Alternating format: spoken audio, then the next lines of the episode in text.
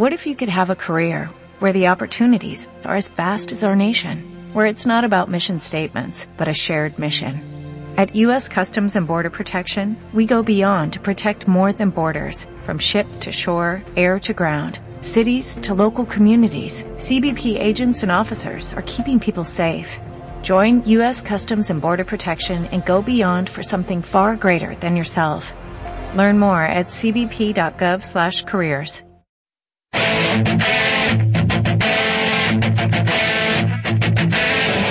Comienza Keep Pushing, tu podcast de Fórmula 1.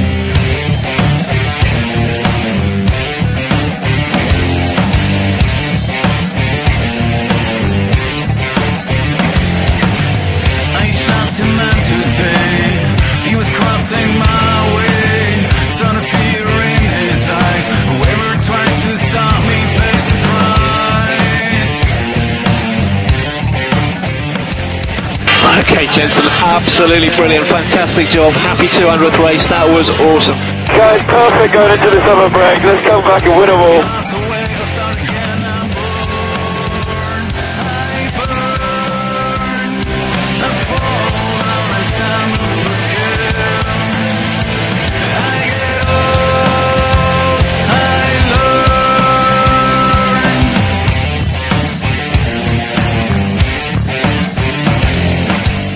Bienvenidos, esto es Keep Pushing y estamos grabando nuestro decimosexto capítulo. Hoy con un invitado excepcional, Javi Villa. Buenas noches y muchas Hola, gracias por estar con nosotros. No hay de qué. Y bueno, tampoco me quiero olvidar de Mario Raiz, que ha aceptado estar también con nosotros a última hora, porque teníamos así bajas en el equipo y bueno, ha estado ahí de, de suplente. Buenas noches, Mario, Buenas noches a todos. que está haciendo hoy sus primeros pinitos también en un podcast, creo. Sí, sí, son los primeros y bueno, un poco nervioso. Bueno, tranquilo, ya verás cómo, cómo todo va bien. Y por lo demás, el equipo está casi completo, solo nos falta Héctor, que está de vacaciones, y tenemos a Jacobo Vidal, de F1 al Día. Buenas noches, Jacobo.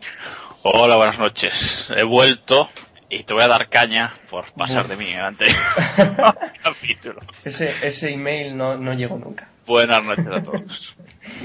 También tenemos a Iván Illán. Buenas noches, Iván, Hola, buenas noches, ¿cómo estamos? que también ha llegado hoy de vacaciones, casi no llega. Aquí estamos con el síndrome postvacacional, intentando llevarlo lo mejor posible. Bueno, que el capítulo se haga lo más llevadero posible.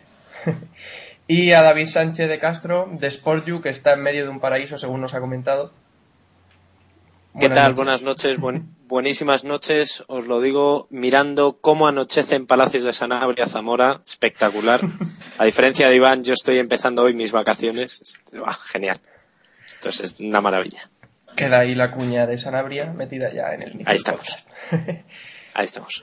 Y una vez presentado el equipo, si os parece, vamos ya arrancando los motores de este Keep Pushing, en el que habl- hablaremos sobre todo del Gran Premio de Hungría, otra carrera interesante que comenzó con la pista mojada, que se fue secando y en la que, como viene siendo habitual, de una carrera loca, pues se la llevó el de siempre, ¿no? Jenson Button.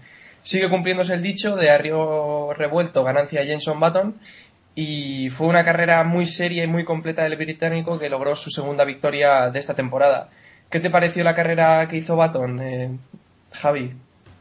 Bueno, la verdad que muy bien, ¿no? Obviamente no pude ver toda la carrera, eh, vi la primera parte y bueno, fue muy difícil, tanto pues por el empezar que tenían con la pista eh, que parecía aparentemente seca, pero sin embargo era muy deslizante y luego pues todos los follones que hay cuando empieza a secarse, cuando empieza a volver a chispear, que vuelven a poner agua algunos, otros no. Obviamente Baton siempre tiene pues eh, no sé, una vista un poco más allá que el resto, siempre sabe aprovecharse muy bien de estos momentos y saber, y saber cogerlos. Aquí lo volvió a demostrar y parece que, que ya viene siendo costumbre. Sí, eh, de ahí viene el dicho de a, río revuelto ganancia de Jenson Button, que tomamos ya en Canadá, una carrera muy similar a la de Canadá, ¿no, Jacobo? Bueno, pues eh, sí, la verdad, bueno, Canadá fue bastante más loca, yo creo. Pero, pero es cierto, o sea, yo a veces, yo, yo es que esta carrera casi no me creía que fuera a ganar Baton otra vez, digo, no puede ser. eh, no puede ser que siempre que hay estas condiciones gane, gane el mismo, ¿no? Pero, pero sí es cierto, es un, es un piloto muy listo y lo está demostrando en estas condiciones. eh, tiene algo más de, de información o de, de ese saber lo que va a pasar con el tiempo y, y siempre acierta, ¿no? Y me hizo mucha gracia, por ejemplo, eh, bueno, me llamó la atención, vamos, que durante la carrera hay un momento, creo que es cuando está luchando con, con Hamilton, que, que grita por la radio, chicos, más información del tiempo, más información, ¿no? O sea, increíble, o sea, me parece la capacidad de, de pensar que tiene Baton en la, en la pista, la verdad es que es, eh, es increíble. Pues sí, la verdad es que eh, además de gustarle estas carreras así un poco locas, hay que decir que es un gran piloto porque, porque lo ha demostrado, ¿no? Porque estas carreras quizás sean las más complicadas para lograr acabar y lograr sumar muchos puntos, ¿no, Mario? ¿Qué piensas de la carrera de Baton? Pues sin duda demostró que es tiene una visión una visión panorámica pues genial, es yo creo su punto fuerte, saber lo que lo que está pasando en la carrera, cómo, cómo gestionarla, pues, sin duda pues ahí yo creo que es uno de los mejores pilotos de la parrilla en, en esa materia. Y aquí lo ha vuelto a demostrar. Iván, ¿tú qué, qué te pareció la carrera que hizo el británico? Que consigue su segunda victoria de la temporada y creo que se pone quinto en el campeonato, un poco retrasado, pero, pero bueno, está ahí también. Sí, sigue quinto. Bueno, está a solo 100 puntos de Baton, de Vettel. De Vettel, ¿no? Y bueno, sí, la verdad es que eh, resulta curioso ver cómo Baton, después de dos abandonos y una mala carrera también en, en vamos, en España, en Valencia, se, se alza otra vez con la victoria, justo en la carrera que la que aparece, vuelve a aparecer la lluvia. Yo creo que tiene esa capacidad para, para brillar en esas circunstancias y, y sobre todo para cuidar los neumáticos y saber en qué momentos hay que apretar y en qué momentos hay que, hay que estar tranquilo y simplemente mantenerse en la pista. Y eso es algo que, que muy pocos pilotos en la historia han sido capaces de demostrar. Sí, consigue esa sobriedad, ¿no? Y bueno, David, ¿el mejor momento de la carrera fue la celebración con Michibata para ti o...? Eh, yo para mí el mejor momento de la carrera pudo ser la celebración entre Michibata, John Button, que es el gran desconocido del, momento Button, totalmente. Y yo, vamos, me pareció espectacular. ¿Qué decir de Jenson Button? La verdad es que lo habéis, lo habéis dicho todos y es que es increíble. Yo tampoco me creía que lo volviera a hacer.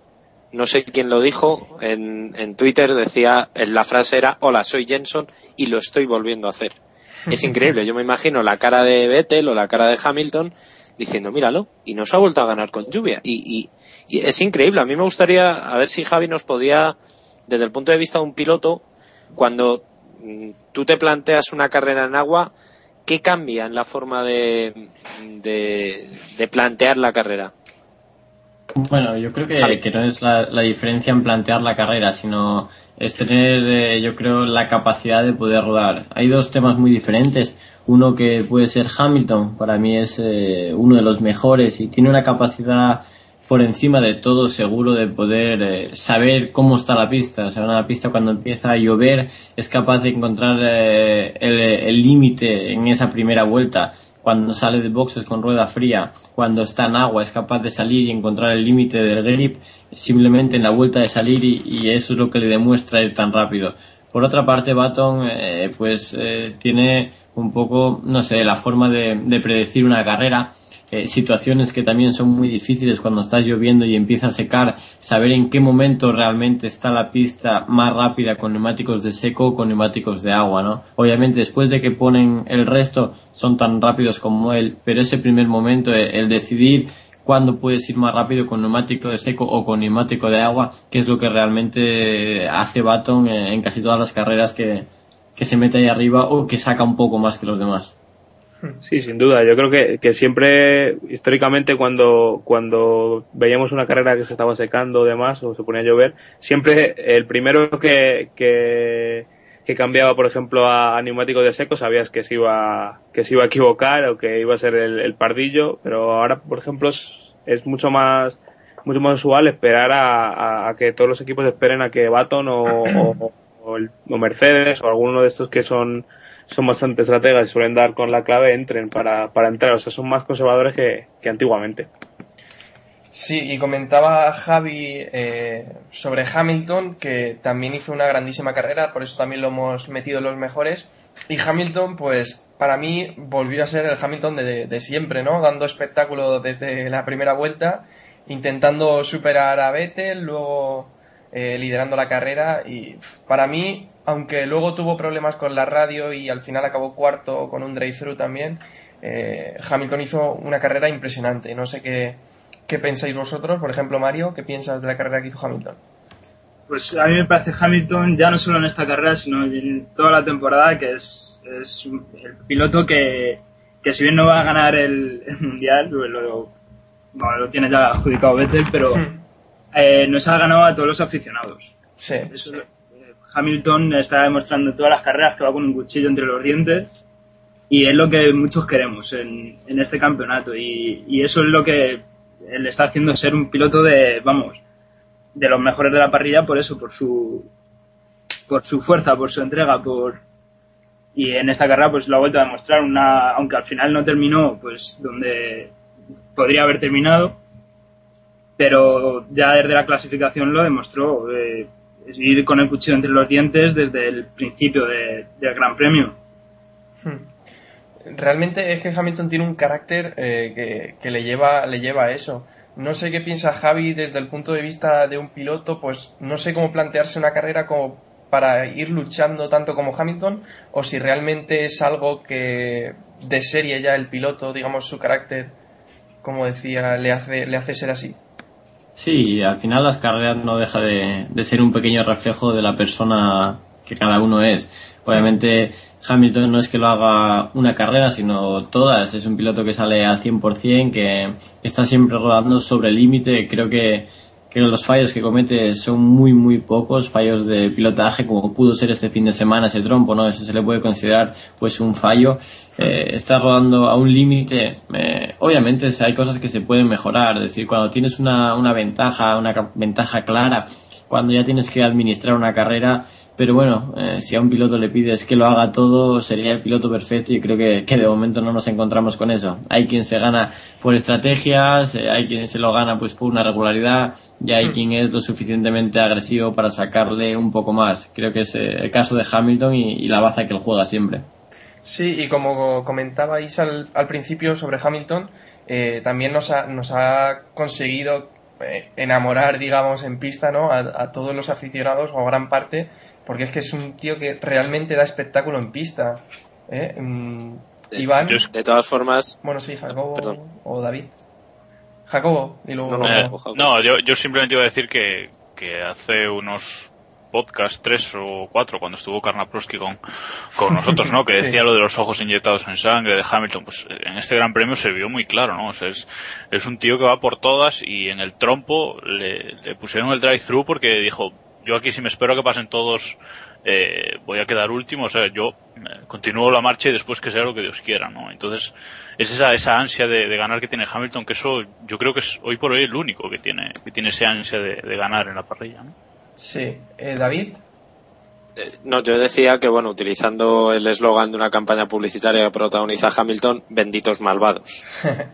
Eh, yo creo que Hamilton es, es un piloto ahora mismo necesario, porque imaginaos que no existiera Hamilton y que fuera un piloto de un carácter o de unas capacidades medias, como podría ser, por ejemplo, Baton, o como podría ser, no sé, ejemplo. bueno, pues sí, sí, un piloto que quiero decir que no es no es un crack, no es un genio, y es que está claro que Hamilton es un genio. Y si no existiera habría que inventarlo. Yo me he dado cuenta, y no sé si, si lo compartís, que desde que su padre ya no está tan detrás de él, eh, yo creo que ha, encontrado el camino.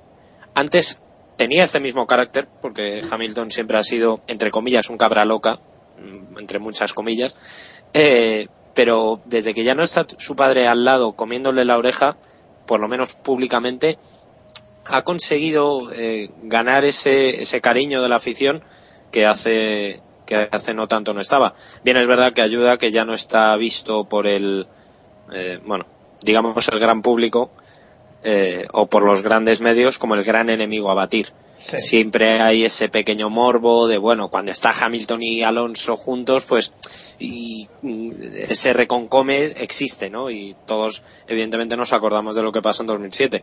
Hmm. Pero quizá Hamilton ahora está consiguiendo igualarse a, a, a lo que podría ser un Alonso o una versión de Alonso necesaria para, para entender esa enemistad entre pilotos que yo creo que es muy sana y que beneficia mucho a la, a la competición.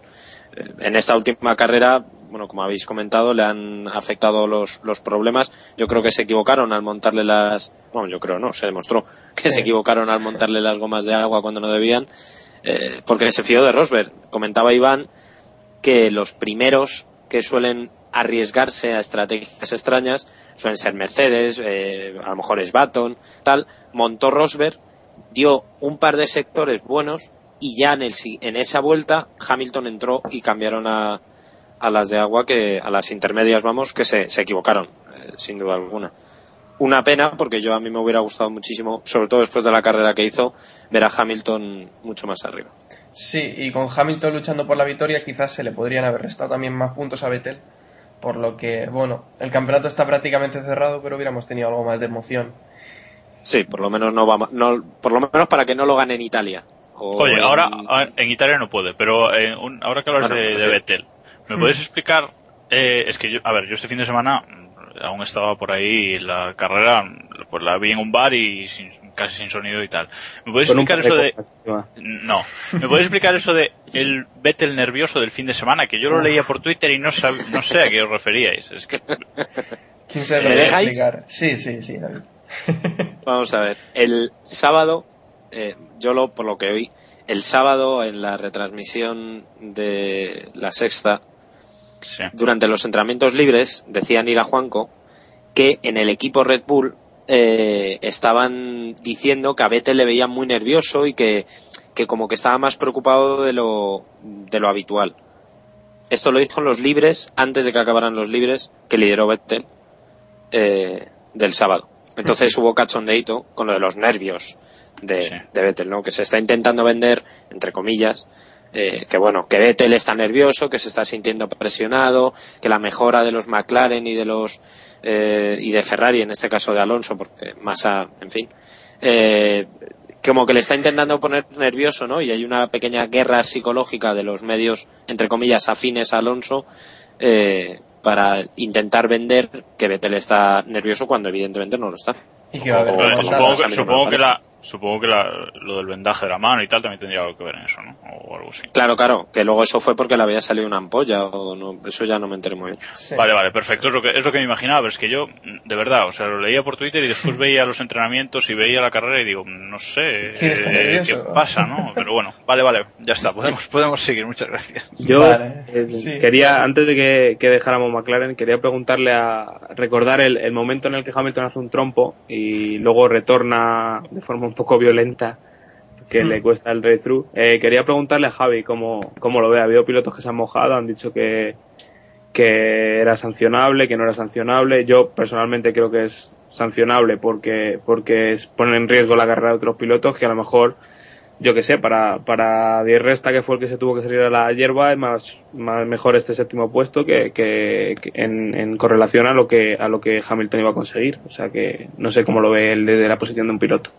Sí, está claro. A ver, no, no evalúas que una acción sea sancionable o no por depende a quién se la haga. Para reincorporarte a pista, en este caso, aunque estuviera en pista, para poder darse la vuelta como lo hizo, pues eh, has de tener cuidado que, que no venga nadie. En este caso no pasó nada, posiblemente no hubiera ningún riesgo, pero sí la acción podía causar un riesgo, entonces sí pienso que, que puede ser sancionable como lo fue, ¿no? Con, con la penalización de, del drive-thru y, y perder tu tiempo, pues un, un poco como aviso de que, aunque sea un momento de tensión, siempre te has de fijar porque podía estar mucho más cerca y directamente encontrarse los dos coches. Sí, yo creo que más que nada fue un toque de atención, por lo que podría Sí, haber eh, pasado. ¿no? Claro, al final no pasó nada, estaba todo bien, eh, venía un poco lejos, pero tienes tu penalización, tus 20 segundos que te hacen perder la carrera, te hacen perder esa opción de pelear por, por el podium, pues como, como aviso de, de lo que puede pasar. Claro. Pues si os parece seguimos con los mejores, con Di Resta, que hizo una carrera bastante completa mm, y acabó en séptima posición, mojándole la oreja a Sutil, que acabó decimocuarto. Vamos, En esa lucha. vamos, Yo es vamos. que esto, esto ya se lo dejo a David que diga bueno, David, si ¿Puedo? quieres. Sí, claro, claro. No, no, es que no veáis el calor que me estaban dando por Twitter y tal, porque claro, Sutil de repente ahora era una especie de, no sé, Ayrton Senna reencarnado o prácticamente y tal, y se, y se ha visto, o sea, de repente Paul Di Resta, recordemos un rookie en Fórmula 1, ha hecho un séptimo y el señor Adrián Sutil a dos vueltas, décimo cuarto, con dos vueltas eh, Pero es que además doblado. Sutil salía octavo de- y Di resta once. O sea que...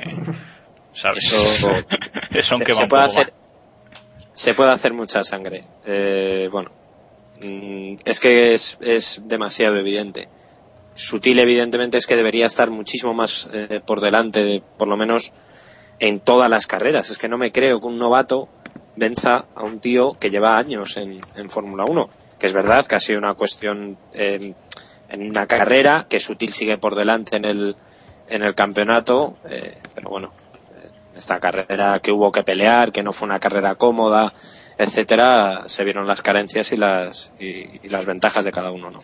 Yo, Hasta aquí. a, a modo apunte, voy a decirle a Iván que he leído esta tarde que Adrián Sutil y Nico Hulkenberg suenan para Williams. No sé si te has enterado. Sí, sí, sí, me, la han, me han hecho llegar un burofax esta tarde Ah, para, vale, vale. Desde Grove, ¿no? para informarme.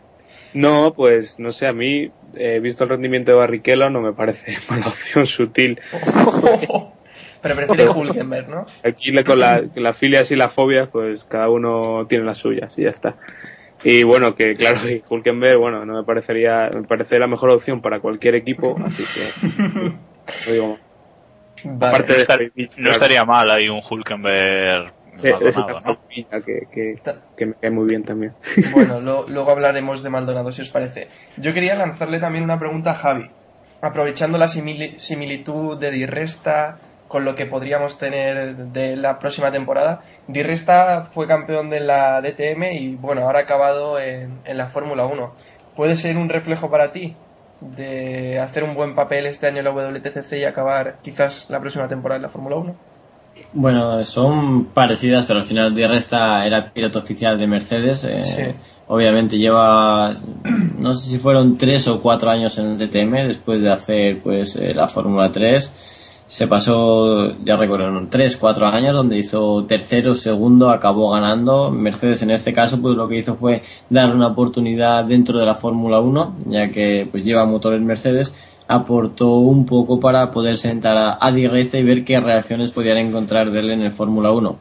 Creo que, que nadie puede juzgar el trabajo que está haciendo esta temporada. Sí. Eh, Sutil, todo el mundo lo consideraba un gran piloto y, y Resta pues es capaz de, de pelearse con él ¿no? en su primera temporada, de poder estar ahí y yo creo que si es capaz de defenderse, de poder hacer una próxima temporada superando la presente, pues puede tener un gran futuro en la Fórmula 1.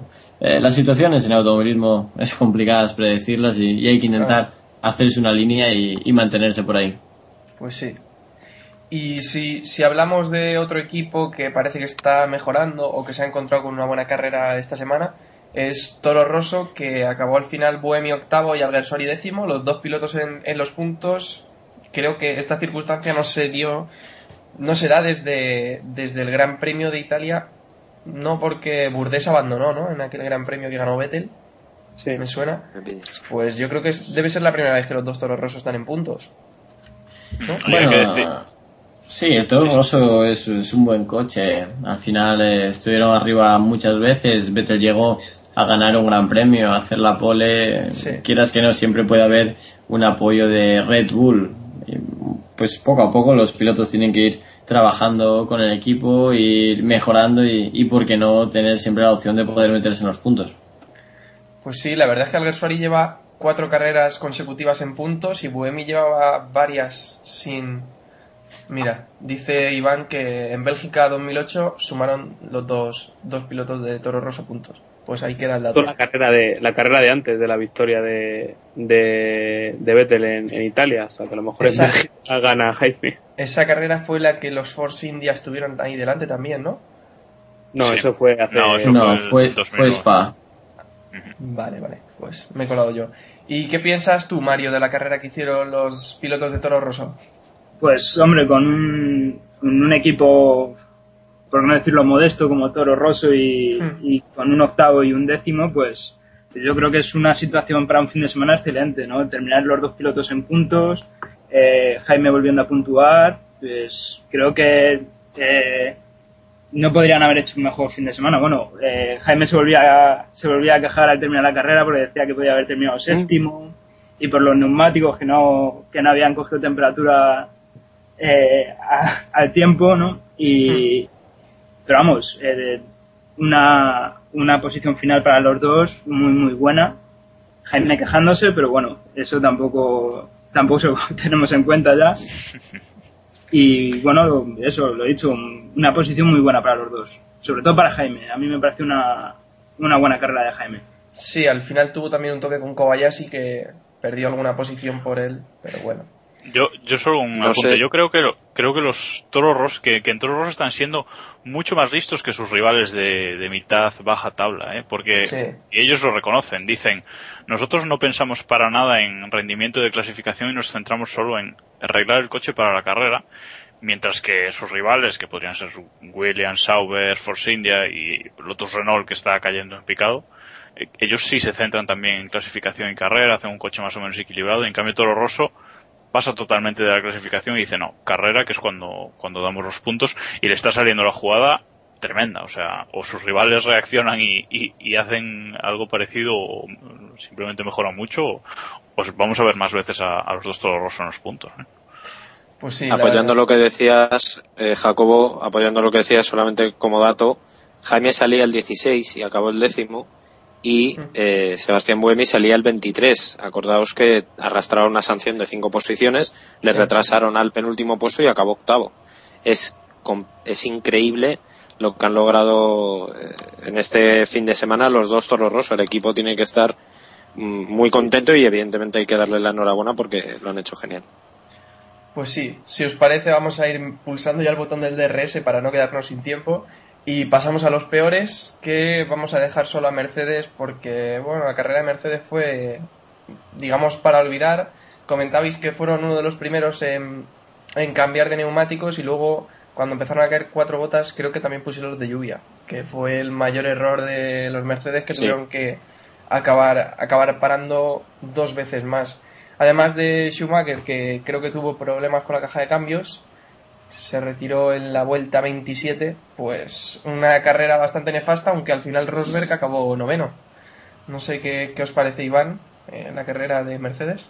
Sí, Nico al final salvó ahí los trastos un poquito y, y pudo estar más cerca si no llegan a haberse equivocado con, con los con los neumáticos. Yo creo que puede haber hecho el séptimo, que es que ya como ya hemos comentado más de una vez es su lugar su lugar natural.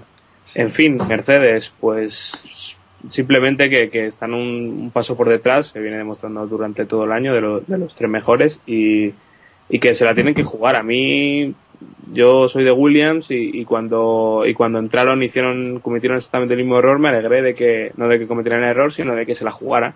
Es así, eh, total, eh, un séptimo y un noveno no iban a ir a ningún lado con, con Mercedes y, y, pues bueno, pues tienen esa opción de, de ir por otro camino al de los grandes y podían haber sacado un buen resultado, como que no, como fue el caso.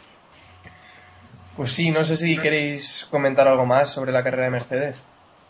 O- Mario, Simplemente que la guinda del pastel ya fue la- el problema con la caja de cambios y eh, no sé, lo de la temporada para, de 2012 para Mercedes no sé qué tal va a pintar, pero los, los, los dos pilotos del equipo pues no sé qué tal qué tal estarán pensando en el futuro y tal como tal y como está el, el equipo ahora mismo en, en- en las carreras. Sí, la verdad es que Rosberg es un piloto que podría tener salida. Schumacher yo le veo más dejando el equipo que no... no creo Schumacher que puede tener salida. salida a, a- Salida, la, puer- la puerta de salida, claro. Vale. o saluda, salida O sea, digo yo. Al, al muro, quieres decir, ¿no?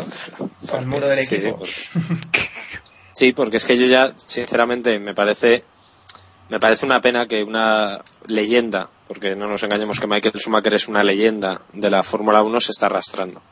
y me parece una pena por, por, por la Fórmula 1, por el automovilismo, porque no está en el sitio que le corresponde históricamente, no se merece estar ahí. Y yo no soy eh, muy, muy de Schumacher, me parece un cerdo y me lo parecerá toda la vida. Desde-. Primero le damos Desde cera y después. no, no, bueno, un poquito de cal y una de arena. Pero yo desde los 90, desde aquella que le hizo a Villeneuve y a Gil en esos dos años, no se la perdonaré nunca. Y me parece, y la del año pasado, porque es que no nos ha, o sea, acordémonos de la del año pasado de Barrichello, que no pasó nada porque Dios no quiso. Son los Eh, coches, coches azules que le ponen nervioso.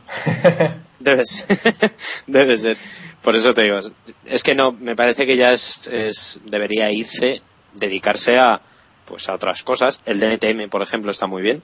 Me imagino que Mercedes le abrirán los, los brazos para que se vaya sí, al, DTM o, bueno, o a la NASCAR o a, o a la Indy, a donde sea. Yo creía, Que no que ya le ibas a no, mandar, Es que, yo creía que ya le ibas a mandar a cuidar el jardín. Ah, Con la cortacé. no, no. Más o menos. Bueno, después de haber perdido 20 o 30 oyentes pro Schumacher, si os parece, hacemos el mundialito de esta semana en el que damos 3 puntos, 2 puntos y un punto a los mejores pilotos de la carrera. Si quieres, empiezas tú, Javi, con los puntos. Eh, le- sí, bueno, yo creo que sí tiene que ser un poco por la carrera, no, no por actuaciones particular, sino pues Sí. por lo que podían haber hecho y, y lo que realmente consiguieron. Pienso que, que el 3 es para Baton por, por cómo pudo resolver la carrera hasta el final. Eh, un 2 eh, sería Vettel posiblemente.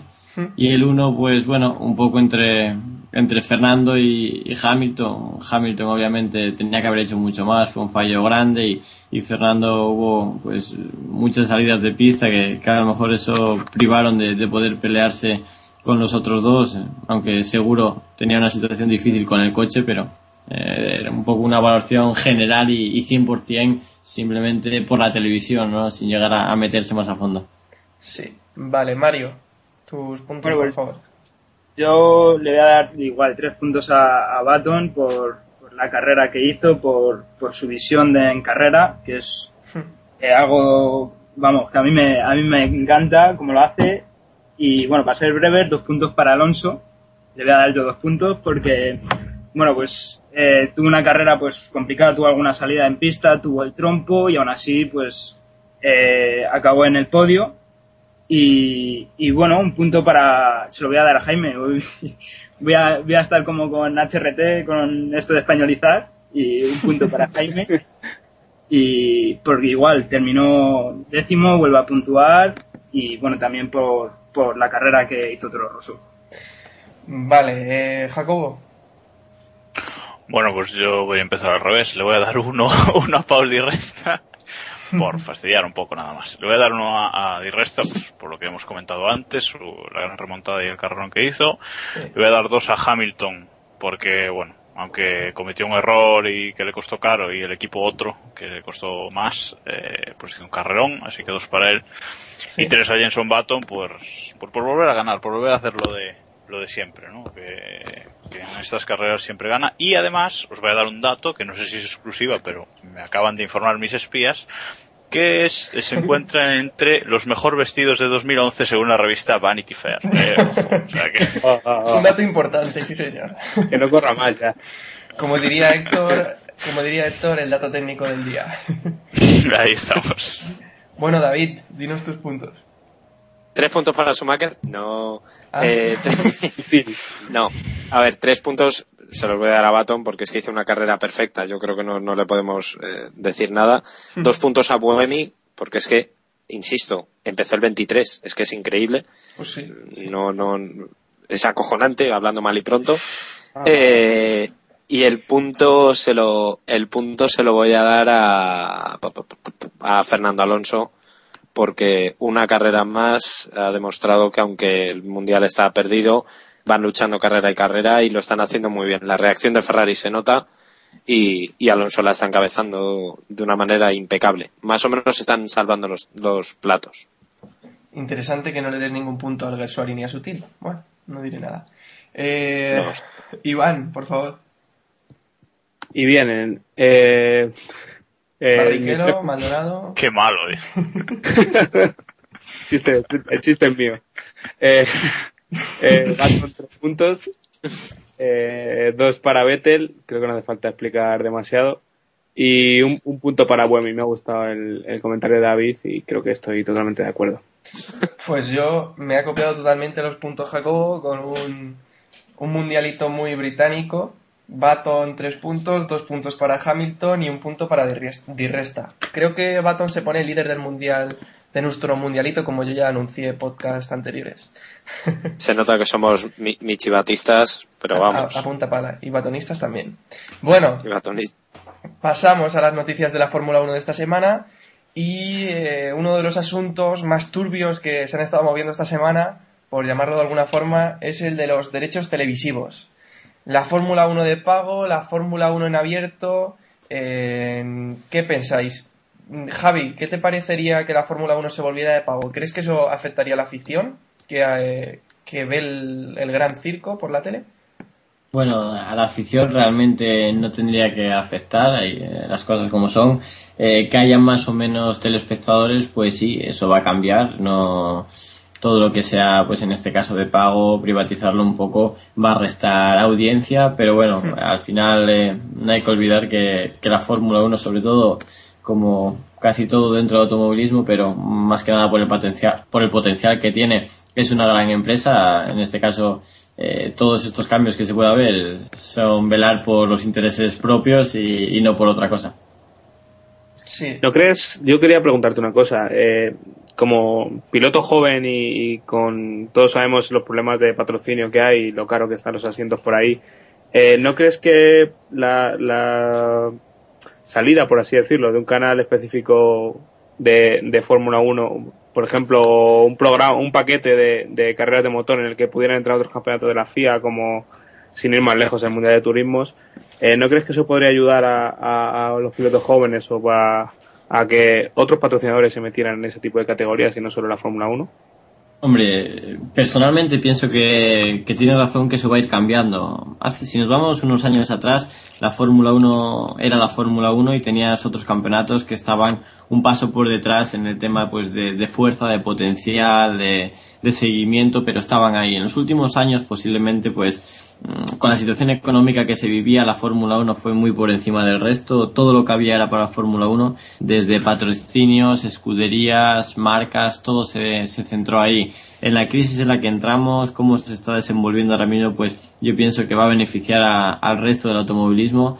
Eh, las marcas se bajan de la Fórmula 1, mantener eso no es nada fácil, pero no abandonar la competición. Eh, desde el Mundial de Rallys, viendo lo que está creciendo, lo que está creciendo el Mundial de Turismos y la proyección que tiene, a mí me está dejando eh, alucinado los planes que, que tienen para futuro y cómo se va a desenvolver. Obviamente, tú das a una marca como BMW, se puede meter en el DTM, puede volver de oficial al Mundial de Turismos, se mete con el Mini en el Mundial de Rallys y usa menos de la mitad del presupuesto de lo que usaba la Fórmula 1 y sin embargo tiene una, un potencial mucho mayor. En cuanto a las marcas se metan en, en los campeonatos, pues eh, el seguimiento por la prensa, por, por todo el Claro. mundo va a ser va a ser mayor y eso va a dar ese paso que comentabas ahora mismo. Claro, es que BMW puede lograr cuatro veces el impacto que tendría en la... Bueno, la Fórmula 1 tiene mucho impacto, pero cuatro competiciones, pues no en cuatro plataformas, Claro. claro. ni más ni menos. Trabajas con el Mini, puedes trabajar con un Serie 1, puedes trabajar con un Serie 3, puedes trabajar eh, pues, eh, en, en lo que es eh, Alemania directamente con el DTM, meterte en un par de mundiales que lleva la FIA, eh, quieren volver a sacar el Mundial de Resistencia, ¿no? Eh, que sea por la FIA, pues Porsche ya dijo que volvería a entrar eh, si realmente hacen ese campeonato, MG también dijo que entraría, entonces va a haber muchas más marcas, va a volver a, a crecer todo y a que hay algo más que, que la Fórmula 1 en estos años y, y para lo que es el automovilismo, no la Fórmula 1, va a ser un paso muy importante en los dos años que, que tenemos a continuación. Y que sí, ah, sí, esa bueno. obsesión de, de- decía que esa obsesión de por la última décima y por la aerodinámica que, que se tiene en la Fórmula 1 realmente no, no, o sea, los equipos eh, y los constructores, por ejemplo, se gastan miles de millones en, en arrancar décimas que luego no, no, no se, se reflejan en su producto y, más teniendo, teniendo el, el, el tema de los motores totalmente capado. Por ejemplo, o sea, toda la inversión que BMW hizo en, en su momento en Sauber, poca de ella se, ha- se habrá rentabilizado en su coche de calle. Claro, ni, ma- ni- ni más ni menos. Eh, Tú te vas al Mundial de Turismos, que es un poco lo que más conoces por estar dentro de él. Tienes a Chevrolet, que puede tener un presupuesto este año de unos 10, 12 millones de euros, con tres coches, con una imagen muy directa en todos los países. Pueden permitirse el lujo de invitar a prensa, de mover, de hacer que se vea donde ellos lo necesitan. Trabajan con motores pequeños, sobrealimentados. Al final, las carreras las hay que enfocar hacia el mercado, hacia algo que, que realmente pueda tener un desarrollo para ellos y no va a tener otro futuro. Hay que enfocarse hacia, hacia lo que es el mercado, hacia lo que son las tecnologías que se piden hoy en día en la calle y trabajar con la estructura de, la calle para ellos es eh, una imagen más directa. Pues sí, a eso quería apuntar yo también. El hecho de que todo lo que aprovechen con el Mini, con el, con el BMW en, en la WTCC y todo eso luego se puede aprovechar en un, en un turismo de calle. Y es una cosa que con la Fórmula 1 no puedes hacer. Sobre todo para marketing, apuntar eso, sobre todo, por ejemplo, BMW con el M3, con, es algo que utilizan mucho en sus, depa- en sus departamentos de marketing y, que, y que se nota que funciona. El, eso, como digo, el M3 es el, el ejemplo más claro, yo creo, ahí. Pero ahora, ahora yo os hago otra pregunta. Hablando, relacionando los derechos televisivos con, con esto, ¿creéis que si la Fórmula 1 se hace de pago en, bueno, en, en Gran Bretaña ya se va a hacer, es un hecho, el año que viene será de pago, aunque no todas las carreras. Si se hace de pago en el resto de países, ¿creéis que esa afición, eh, que de la Fórmula 1, pero que a, lo, a- que a lo mejor no le interesa tantísimo como para, como para pagar por ella, por verla, eh, se pasará a otros campeonatos, este tipo de campeonatos, eh, Mundial de Turismos, de TM, etcétera? Yo pienso que en España la seguirán, seguirá la Fórmula 1 en streaming por internet, en cualquier sitio. Bueno, sí, pero a ver, dejemos eso, dejemos eso a un lado, hablemos de. Vamos, de a, vamos a considerar opciones legales. Vale. es que realmente el problema en España es que no tenemos ningún canal, porque la WTCC, eh, complicado seguirla en España. Eurosport creo que la da y, y El es lado de de pago. Eurosport, sí. Eh, Claro, te, pago tienes que ir a, a canales de pago también. Claro, entonces, es que lo mismo. eh, al final sí se va a ir abriendo pues por el tema de derechos. Retransmitir la Fórmula 1 ahora mismo a una cadena nacional es muchísimo dinero. Sin embargo, retransmitir otro campeonato pues tienes eh, más facilidades. Hmm. Para que haya un seguimiento como todo. En España estoy seguro que había muchísimos aficionados, aficionados al automovilismo, pero habría un 20% de lo que hoy se considera la afición del automovilismo o de la Fórmula 1 mientras no llegó Fernando. ¿no? Pienso que en España hace falta una persona a la que seguir, a la que apoyar, a la que estar ahí y Fernando dio ese gran paso dentro de, de España y de la Fórmula 1. Totalmente. Claro, a eso, a eso voy. Si a, si a las cadenas eh, les interesaría, una vez eh, pierdan el, eh, la Fórmula 1 en abierto, ¿no? Eh, pues, por ejemplo, poner un ejemplo la sexta, ¿no? Va si pierde la Fórmula 1 en abierto eh, en dos años o, o cuando sea, si por ejemplo se interesará pues por transmitir otro campeonato en abierto, como DTM, etcétera, etcétera. Yo creo que es, que es justamente lo que dice, lo que dice Javi, ¿no? Que si esos campeonatos, si a esos campeonatos llega una estrella, una estrella española, o por ejemplo Javi en el WTCC, si, si, Mm. si sigue en él, ¿no? Yo creo que, que sí podrían interesarse, pero aún así lo veo difícil. Y a mí Bueno. me gustaría me gustaría aportar un, un dato que me, me comentaba el otro día Eloy en Trambas Aguas, eh, que era el caso de Finlandia. En Finlandia la Fórmula 1 se retransmite de pago, la da la MTV3, bueno, no sé si se llama MTV, yo digo MTV, MTV3, eh, donde comenta, por cierto, eh, Keke Rosberg, y luego eh, dan en abierto, no me acuerdo en qué canal me dijo, resúmenes semanales, hacen un programa especial con, la, con el Gran Premio, hacen, me parece que es una, una pequeña tertulia y tal, pero eh, no dan la- las carreras en, en directo. Y en Finlandia tiene su seguimiento. Evidentemente es un caso muy distinto porque, como apuntaba Javi, España es un país de ídolos. Hasta que no tuvimos a Fernando Alonso, la Fórmula 1 la seguíamos, como le gusta decir a alguno, cuatro frikis. Eh, en los rallies, acordámonos de los programas que hacía Canal Plus cuando los seguían eh, hace tiempo y el los rallies se seguían un poquito más el mundial. Bien, es verdad que el mundial de rallies, digamos que es un poco distinto porque ha habido más eh, problemas eh, ajenos. No, no, pero, pero es En lo el mismo, tenis, David. en el Es lo ciclismo. mismo. Es lo mismo. En los rallies, cuando estaba Carlos Sainz, el seguimiento de la leche. Hoy por hoy. Sí, sí, sí, sí, sí, sí, sí, sí. Sí. claro, es que- y en portadas y en y en, en todo. O sea, evidentemente el seguimiento mediático que tiene una figura no es la que tiene un deporte en general. El ciclismo, entre que se retiró Indurain y volvió y apareció Alberto Contador, en este país no se ha llevado portadas. Y es así. Tenis, llevarlo a otro. Y se ha seguido Tenis, ganando. etcétera. Claro, pero a mí lo- que se decía que se ha seguido ganando, o sea, no es que no es que se haya hecho parón, porque durante estos años hemos tenido ganadores del Tour. Lo que pasa es que no ha sido esa figura eh, Claro. representativa Claro, claro. como una Al, como una Alonso. Claro.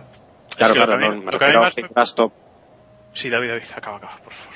No, no, no, que decía que, me- que necesitamos una figura top o por lo menos alguien que apueste firmemente por, por una figura top para hacer ese deporte eh, masivo. Nosotros criticamos y criticaremos mucho la- el estilo de Antonio Lobato, pero ha conseguido meterse en las casas a la par de Fernando Alonso y, y lo supieron hacer muy bien. Apostaron por la figura de Alonso y les salió bien. Les podía haber salido mal. Claro, decía que, decía que a mí lo que me, lo que me preocupa es que, eh, llegado un momento, la Fórmula 1 se haga de, pago también en España y pase un año o pasen dos y esa cadena que lo transmite diga que no le es eh, rentable y nos quedemos sin Fórmula 1 en España de ninguna forma. O sea, Lo del, lo del streaming es otro tema, pero eh, de ninguna forma de verlo por la tele, porque en el Reino Unido hay una afición que tú sabes que, aunque a lo mejor de los Sí. 6 millones que la ven ahora, la pasen a ver solamente un millón, eh, ese millón va a estar ahí siempre, porque hay una afición muy fuerte, pero es que en España, eh, a los que nos gusta la Fórmula 1, podemos quedarnos realmente sin, sin ella, ¿no? Entonces, No, y, y- y me parece que, que en Inglaterra están mucho más habituados a, a Sí, pagar también, por, Sí, por ejemplo, claro. por el fútbol también lo pagan y no, y no pasa Sí. nada. Y aquí en España te limitan la velocidad del Spotify y, y la gente se quema. ¿sabes?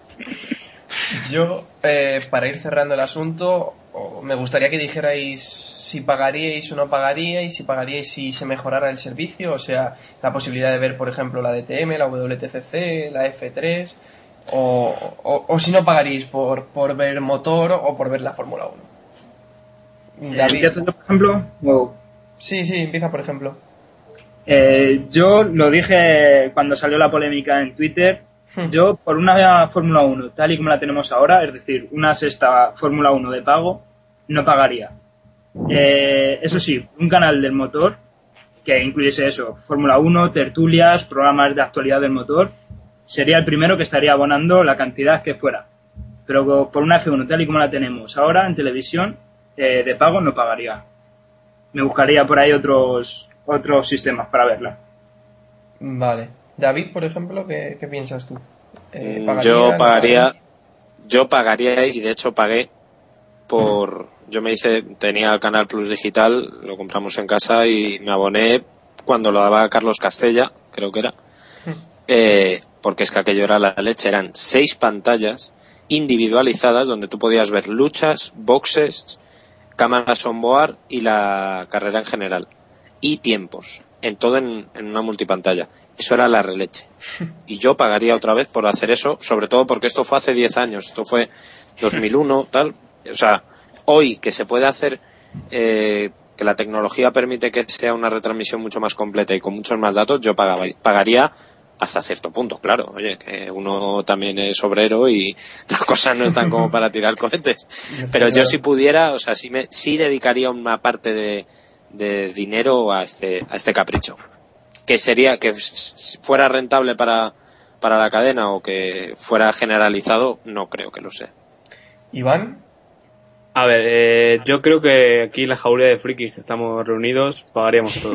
sí, yo creo que sí. También es Eso es otro tema. Eh, pero vamos a ver, eh, yo creo que si se convierte en una fórmula de pago generalizada, eh, yo creo que se tendrían que mejorar bastante las transmisiones y Sí. no hablo de eh, los comentaristas ni nada, hablo de, de lo que es la transmisión de cámaras, de infografías y demás, de toda la información que, por ejemplo, tenemos en Twitter y no está en la tele y no pasa desapercibida para la gente que no está con cuatro pantallas a la vez. Y, y no lo sé, y quizá ya hablando más de particular, sí que, sí que sería interesante si tuvieran un canal serio en el que pudiéramos ver a la Fórmula 3 y luego ver a Javi y luego ver a la Super League o lo que cada uno le diera que tuviera varias, varias ofertas. La verdad es que me resultaría súper interesante una opción de ese tipo. ¿Y Jacobo?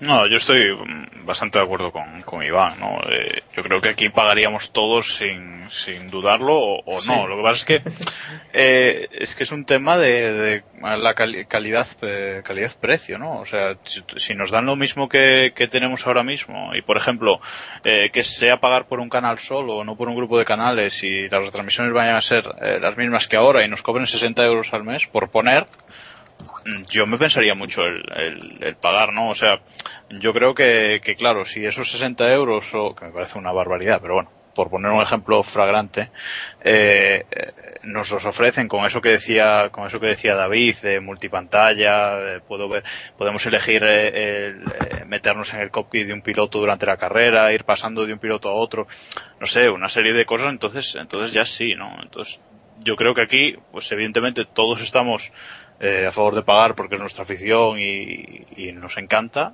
pero claro, también depende de lo que, lo que nos ofrezcan, ¿no?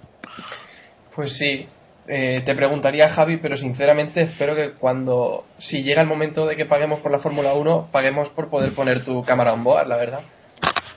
bueno, es- eso ya se verá, ¿no? Pero sí es verdad que somos mala gente para, para preguntarle, si no eso habría que preguntarle a, a la mayoría de la gente, a los aficionados si realmente lo harían o no. Eh, no sé, sería un debate entero eh, el poder ver.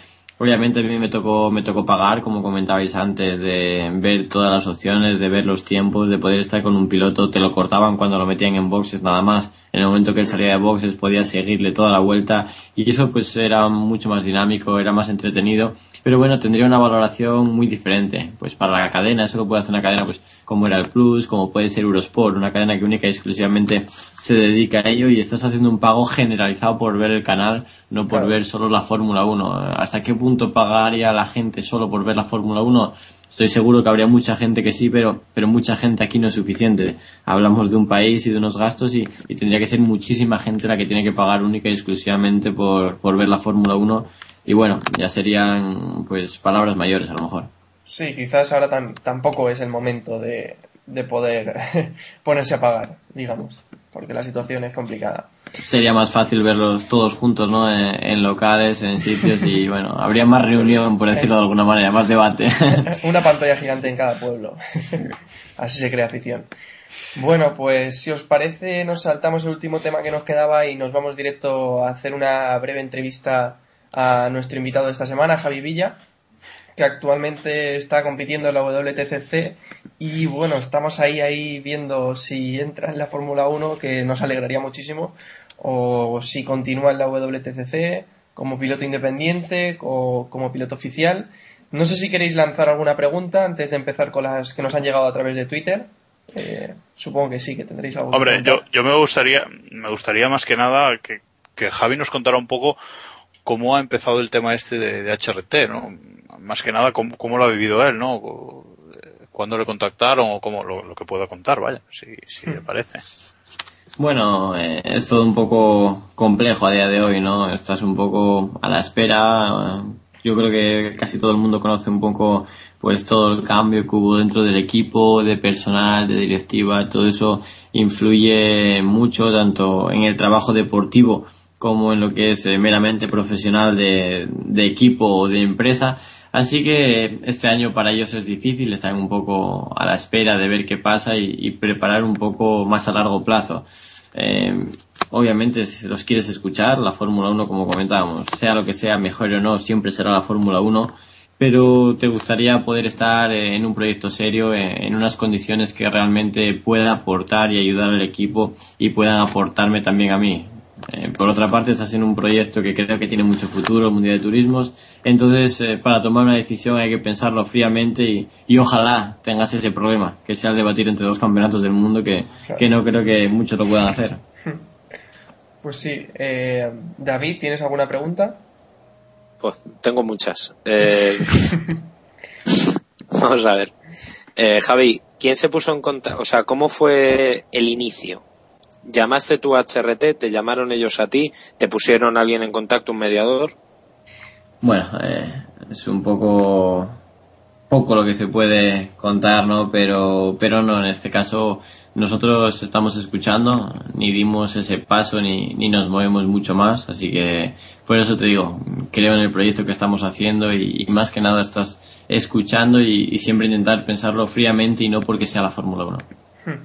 Yo, ¿Te han puesto algún problema en BMW? Y ya acabo, ya no meto más, vaya. ¿Te han dado algún problema en, en BMW por, eh, digamos, por estar en los papeles para sonar en Fórmula 1 o...? No, todo lo contrario, ¿no? Ellos eh, comprenden un programa así y, y estarían encantados que, que, pueda pasarme una temporada mínimo dentro de la Fórmula 1. Sí, Jacobo. No, yo es que, mmm, según tengo entendido, que igual es incorrecta mi información, eh, Javi, tienes una, una oferta de, de, BMW para correr en el equipo oficial, eh, no sé si el que viene o, o, para el siguiente, ¿no? Entonces supongo que, que la decisión es muy difícil entre pasar a la Fórmula 1 o quedarte en un campeonato que ya conoces y en un equipo que, que te puede dar garantías de, de ganar el título, ¿no? Sí, es eh, ni más ni menos, no es lo que se hablaba antes. Eh, empiezas a, a, tener un debate complicado. Entras hasta aquí creyendo un poco eh, en lo que podía ser el desarrollo del automovilismo, más o menos se está enfocando hacia ese camino y entonces debates entre estar en la Fórmula 1 pero en una situación un poco difícil o poder realmente buscarte un futuro y pelear por ser campeón del mundo dentro de, de un campeonato que está en pleno crecimiento.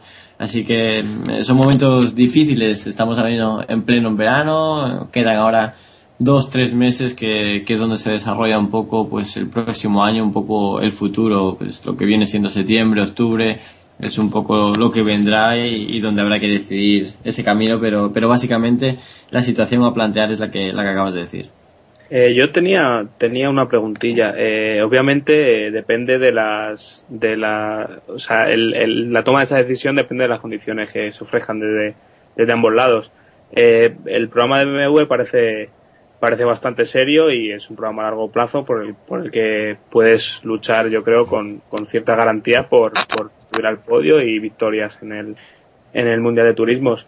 Pero sin embargo, ¿cuál sería por así decirlo, la, la seguridad con la que tú, o sea, las, las condiciones con las que tú te irías con, con seguridad a la, a la Fórmula 1. O sea, es decir, eh, un programa varios años o simplemente por esa oportunidad de tener un año en Fórmula 1 o, o, Sí, hay que, hay que empezar por el principio, ¿no? Y, y mm, yo creo que con una garantía, con una seguridad de, de, poder hacer una temporada completa, ¿no? decir, empiezas y terminas. Sabes que, que yo no voy a empezar pues con, con la opción de decir, pues tengo el patrocinio, tengo el potencial de poder estar ahí.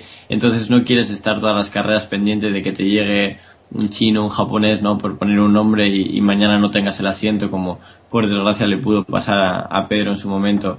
Eh, estás eh, enfocando un camino, estás enfocando un futuro, entonces para variarlo, pues por lo menos quieres una pequeña garantía de al menos una temporada.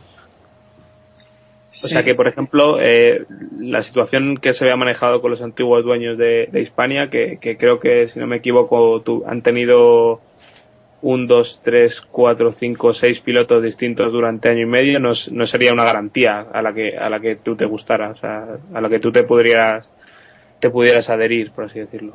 No, eso no le gusta a ningún piloto estar siempre entre la espada y la pared y, y por suerte ahora mismo creo que, que donde estamos sí me la pueden dar, sí nos pueden dar opciones, no de una garantía de un año, sino de pues en uno o dos años poder tener un respaldo detrás de nosotros. Hablamos de, de, un equipo oficial, de una marca oficial que te quiere dar esa oportunidad de ganar un campeonato del mundo, de, de, poder tener un futuro, un nombre pues mucho mayor dentro del automovilismo internacional.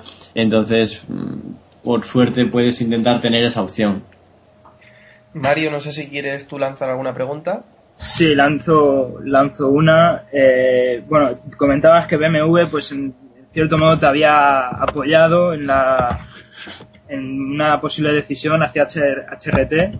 Eh, ¿En qué medida BMW pues, crees que estaría dispuesto a volverte a coger si fueras, por ejemplo, una o dos temporadas HRT? Eh, ¿Crees que BMW te podría volver a decir, oye, vuelve otra vez con nosotros, vuelve a casa? Que, bueno, que... no creo que, que sea solo BMW, ¿no? Ahora mismo estás hablando de, del campeonato, dentro del campeonato, pues, eh, hay gente que está interesada en, en mi participación dentro de él, entonces eh, sí habría pues eh, un interés en, en que yo vaya y, y pueda volver, eh, estarían realmente encantados, además por esa parte lo sabemos, pero bueno, eh, no lo sé, eso nunca lo sabes. Siempre que te mueves de un proyecto asumes unos riesgos y esos riesgos pues debes de, tenerlos ahí. Nadie te va a garantizar una vuelta, nadie te va a garantizar que, que te vayas un año y, y a tu vuelta tengas un coche oficial, aquí lo tienes, ¿no? Esperándote.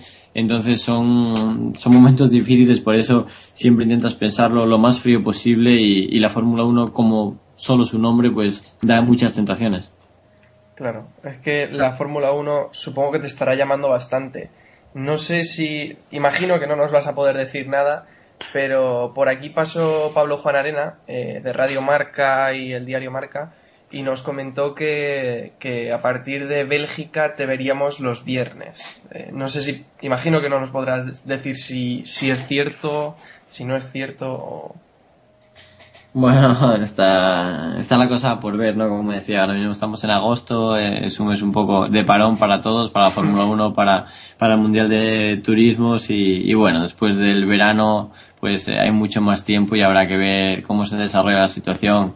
Eh, yo estaría encantado de poder empezar con ellos, de empezar a trabajar, aunque sea simplemente aportar lo posible y, y poder probar el coche esta temporada algún viernes. Por mi parte, saben que, que al 100%, pero bueno, son muchas bazas las que están barajando ahora mismo, no solo el piloto, sino tienen que, que formar el equipo pues un poco a su idea. Así que hay veces que da tiempo y otras veces a lo mejor no. Yo, yo un poquito al hilo de esta, de esta pregunta, eh, quería saber si HRT te ha, te ha eh, pues puesto un plazo ¿no? para la decisión. No hace falta que, que, nos digas el plazo que te han puesto, sino simplemente si te han dicho pues eh, sí. hasta esta fecha, hasta esta fecha tal o, o y después eh, pues se acabó el contacto o, o algo así. Bueno, el plazo nunca lo hay, mucho menos dentro de la Fórmula 1. Las cosas cambian de un día a otro, pues por intereses, por movimientos, por, por un millón de cosas que, que siempre pasaron. Eh, el plazo del verano era difícil, era una transición, era una llegada de, de todo el mundo al equipo, así que, que, bueno, de momento siempre hay que esperar. Pues eh, te pasamos alguna pregunta que nos han hecho por Twitter, ¿vale? Porque estuvimos ahí sí. con nuestros oyentes. Y me, me, ha parecido interesante una que lanzó un usuario que se llama TK1 Competición, que nos dice si realmente te motiva el proyecto que te, que te presentó HRT y qué expectativas y qué objetivos tendrías. Bueno, eh, no hay un proyecto, no hay una nada claro, poco más que, que yo creo que lo que se pudo ver en la prensa, todo lo que se movió muchas veces es más de lo que uno sabe desde dentro o de lo que puedes eh, publicar o contar. Así que eh, eso se basa un poco en lo que hablábamos antes. Sí me motivaría, sí me gustaría poder dar ese paso. Yo creo que tuve la suerte de poder rodar en el Fórmula 1 con BMW en su momento. Si no, posiblemente estarías con mucha más ansia de, de poder subirte. Fueron muchos años peleando en el automovilismo, en la GP2, por llegar a la Fórmula 1 y si nunca hubiera tenido esa oportunidad de rodar, pues a lo mejor estarías mucho más ansioso y no mirando a un, un proyecto a lo mejor de futuro o un proyecto más largo. Así que me gustaría, me gustaría poder tener la oportunidad de, de hacer una temporada completa y disfrutarlo, pues con unas condiciones un poco coherentes dentro de, de, todo el ambiente. Pues ahora ya para soltarte un poco la presión, que me parece que hemos sido un poco ya duros con las preguntas, eh, rescato una pregunta que hizo Bigfoot, eh, que pregunta que, qué pasó para que salieras de la GP2.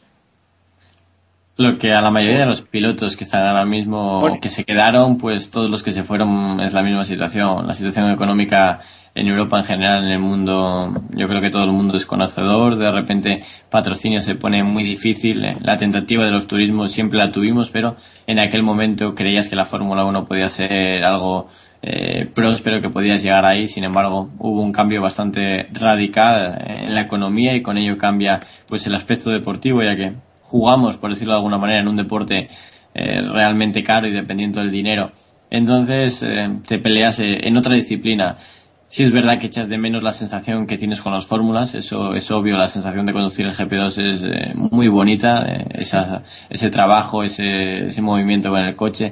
Aquí es todo mucho más lento dentro de los turismos. Por otra parte, te gustan los turismos que tienes mucho más campo de trabajo ya no solo con tu equipo, sino trabajas con una marca, con una fábrica donde puedes desarrollar, donde tienes mucho más a hacer en tu mano que en una monomarca como era la GP2 o cualquier otra, pues simplemente trabajas en unos reglajes, ¿no? Entonces tienes unos pros, unos contras y, bueno, hay que intentar eh, acoplarse a la situación que, que tenemos. Por desgracia, no tenemos potencial en, nuestra casa para pelear más y yo creo que, que lo que conseguimos era algo que no soñábamos hace seis años. Bueno, dos más y ya, una sobre Fórmula 1 y otra sobre turismos y ya te, dejamos. Eh, pregunta que, que si crees que se complica la llegada y la formación de nuevos pilotos a la Fórmula 1 con la limitación de los, de los test.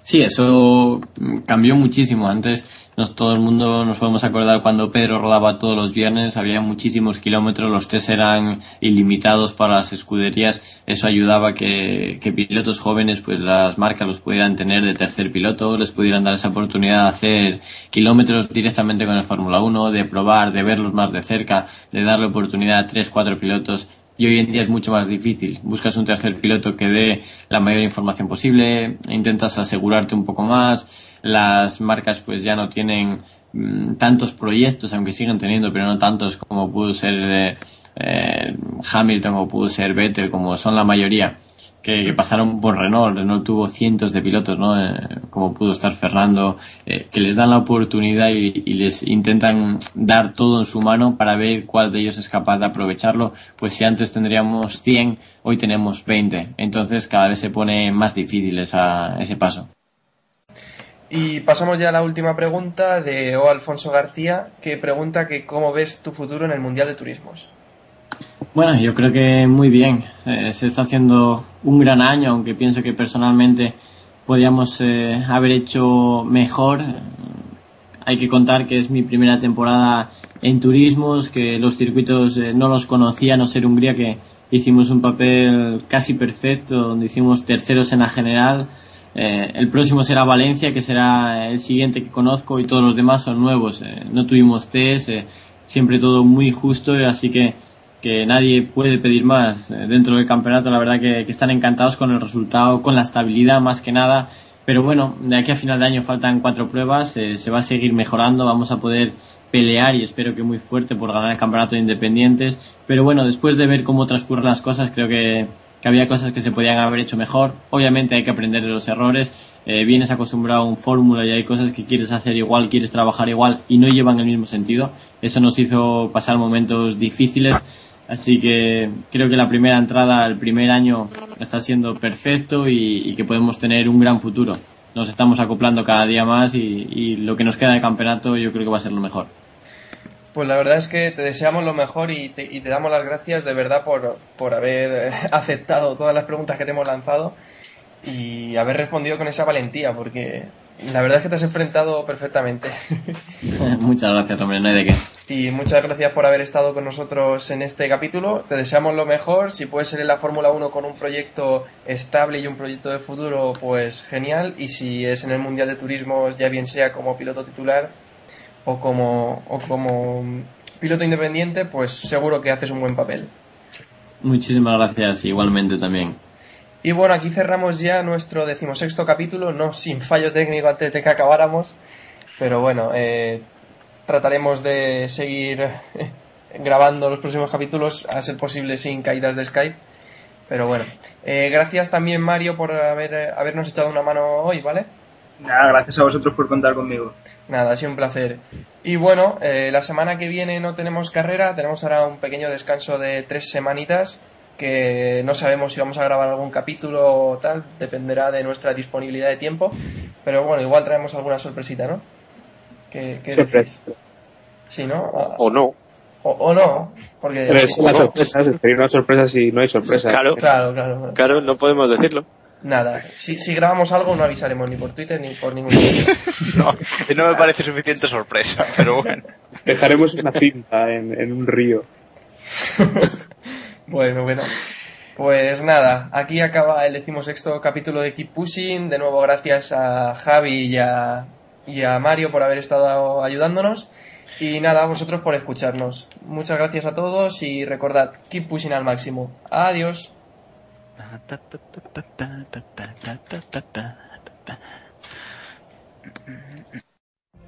What if you could have a career where the opportunities are as vast as our nation, where it's not about mission statements, but a shared mission? At U.S. Customs and Border Protection, we go beyond to protect more than borders, from ship to shore, air to ground, cities to local communities. CBP agents and officers are keeping people safe. Join U.S. Customs and Border Protection and go beyond for something far greater than yourself. Learn more at cbp.gov/careers.